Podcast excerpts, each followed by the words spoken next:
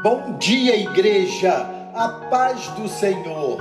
Amados, as leituras que nos têm inspirado na primeira carta aos Tessalonicenses me levam a permanecer nela também hoje, amanhã e sexta-feira, fechando essa semana. Aqui quero ler o capítulo 4, verso 13, que nos diz assim: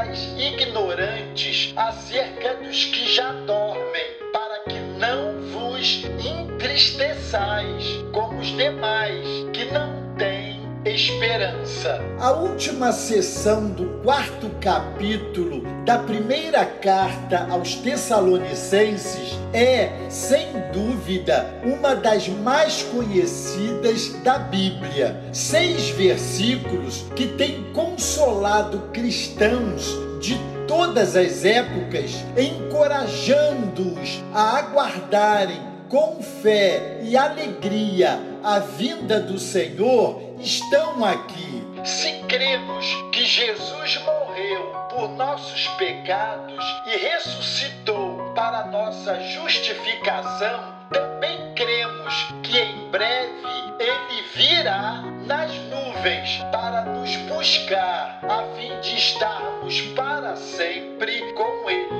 O ensino neotestamentário sobre a volta de Cristo deve ser fonte de gozo e não de uma excitação preocupante capaz de levar pessoas a engendrarem cálculos mirabolantes para marcar a data da volta de Jesus. Isso aconteceu inúmeras vezes na história. A palavra do apóstolo é enfática para que não se entristeçam como os outros que não têm esperança. A realidade de que um dia estaremos reunidos para sempre com o Senhor deve nos incentivar a vivermos uma vida santa e consagrada a Deus, repleta de alegria e gozo pela realidade da salvação. Você tem, sinceramente, atentado para o fato de que ele virá para a sua igreja? Você anseia esse dia? Você se une à igreja triunfante para declarar: Maranata, ora vem,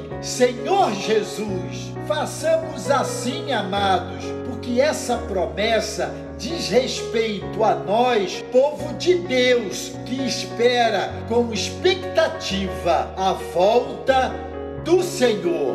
Deus os abençoe.